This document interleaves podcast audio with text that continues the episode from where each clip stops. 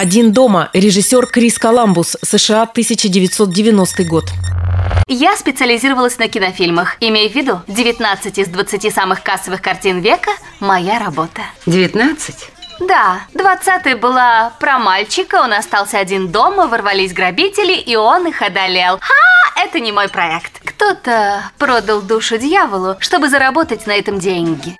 Это не слишком очевидно для русского уха, но режиссер фильма «Один дома» Крис Коламбус – полный тезка Христофора Колумба. Американцы так и называют Колумба – Кристофер Коламбус. Открыл ли киношный Колумб свою Америку? Пожалуй, что да. Как и настоящая географическая Америка, она не всем нравится. Но это нормально. На свете вообще почти что нет вещей, которые нравились бы всем. Вот восьмилетнему мальчику Кевину не нравилась его семья. Вроде считается, что младшеньких любят особенно. А тут мама, папа, старшие братья, сестры и от всех одни попреки, зуботычины, подколки и неприятности. И однажды, накануне Рождества, Кевин загадал желание. Да они все просто исчезнут и все. Нет родственников, нет проблем. И на утро они действительно исчезли. Конечно, не растворились в воздухе. Просто улетели в Париж, забыв Кевина дома, как зубную щетку или старый фотоаппарат. Получается, не зря он недолюбливал обстреливал своих домочадцев. Но теперь он один дома, полный кайф, который, ясное дело, обязательно что-то должно испортить. Например, домушники-рецидивисты Хэри и Марф, которые точно знают, что в доме родителей Кевина есть чем поживиться. Разве может остановить двух здоровенных, пусть и туповатых воров, восьмилетний пацан? Да, если он включит природную смекалку и врожденный талант механика. Как язвил знаменитый американский кинокритик Роджер Эберт, мне понравились ловушки, которые строит Кевин. Очень реалистичные. Это как раз такие ловушки, которые в реальной жизни построит восьмилетний мальчик, если у него будет бюджет в несколько десятков тысяч долларов и команда голливудских специалистов на подхвате.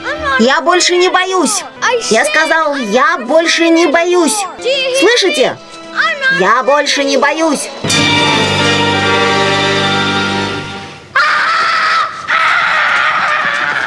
Слоган фильма звучал так. Он готовит, он прибирается, он надирает задницы. Последнее, безусловно, главный момент. Воспоминания участников съемок веселой рождественской комедии звучат порой как сводки с поля боя. Говорит режиссер Коламбус. От страховочных тросов пришлось отказаться. Они были слишком заметны в интерьере дома. Поэтому каждый раз, когда на площадку выходили каскадеры, я молился, чтобы они остались в живых. У исполнителей ролей воров Джо Пеши и Дэниела Стерна была проблема посерьезнее. Ввиду того, что на съемках постоянно присутствовал несовершеннолетний, им категорически запрещали запрещалось материться. Как без этого снимать кино, решительно непонятно. И в итоге одно крепкое словцо в исполнении Стерна все-таки прокралось в окончательный монтаж. Так себе награда за длительное воздержание. Все равно, что показать спасенному через 28 лет с острова Робинзону кусочек видео с Сашей Грей, а потом угостить половиной гематогенки.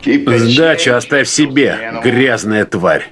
Я даю тебе 10 секунд, чтобы ты убрал свой мерзкий трусливый зад из моего дома. Прежде чем я изрешечу тебя пулями. Раз, два, десять.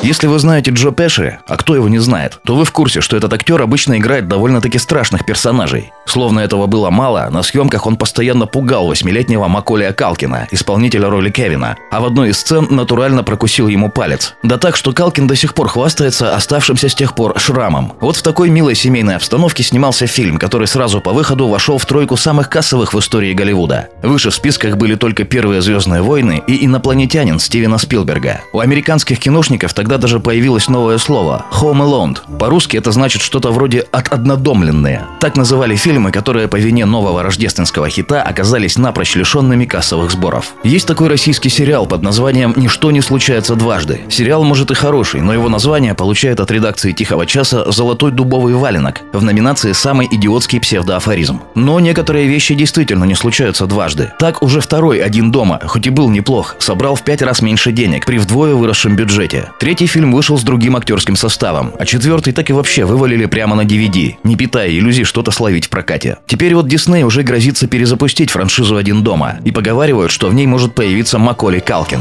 Оставив за скобками напрашивающийся вопрос «за каким фигом?», заметим, что у наших детей тоже будут или уже есть дети. И, безусловно, оригинальный «Один дома» 1990 года обязательно доставит им не меньше приятных минут, чем нам в свое время. Spasibo обоим Христофорам Колумбам и прочим причастным. I'm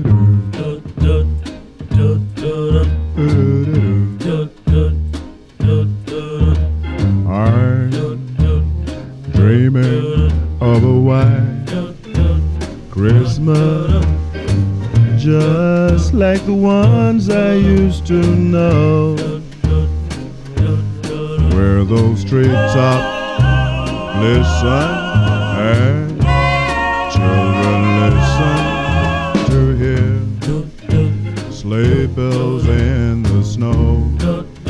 the snow. But then I, I, I am dreaming of a white Christmas with every Christmas card I write.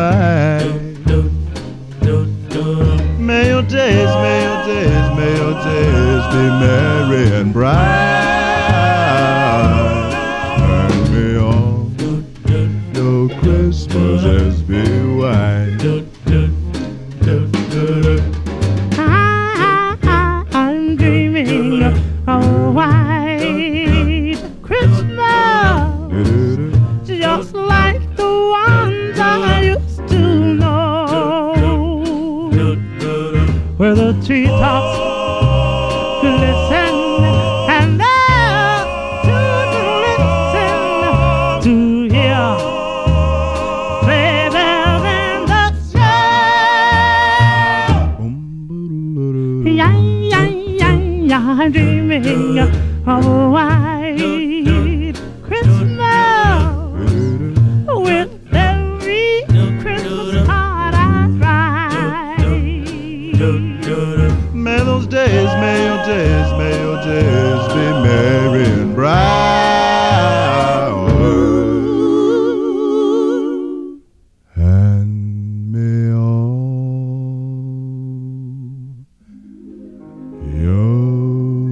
Christmas is.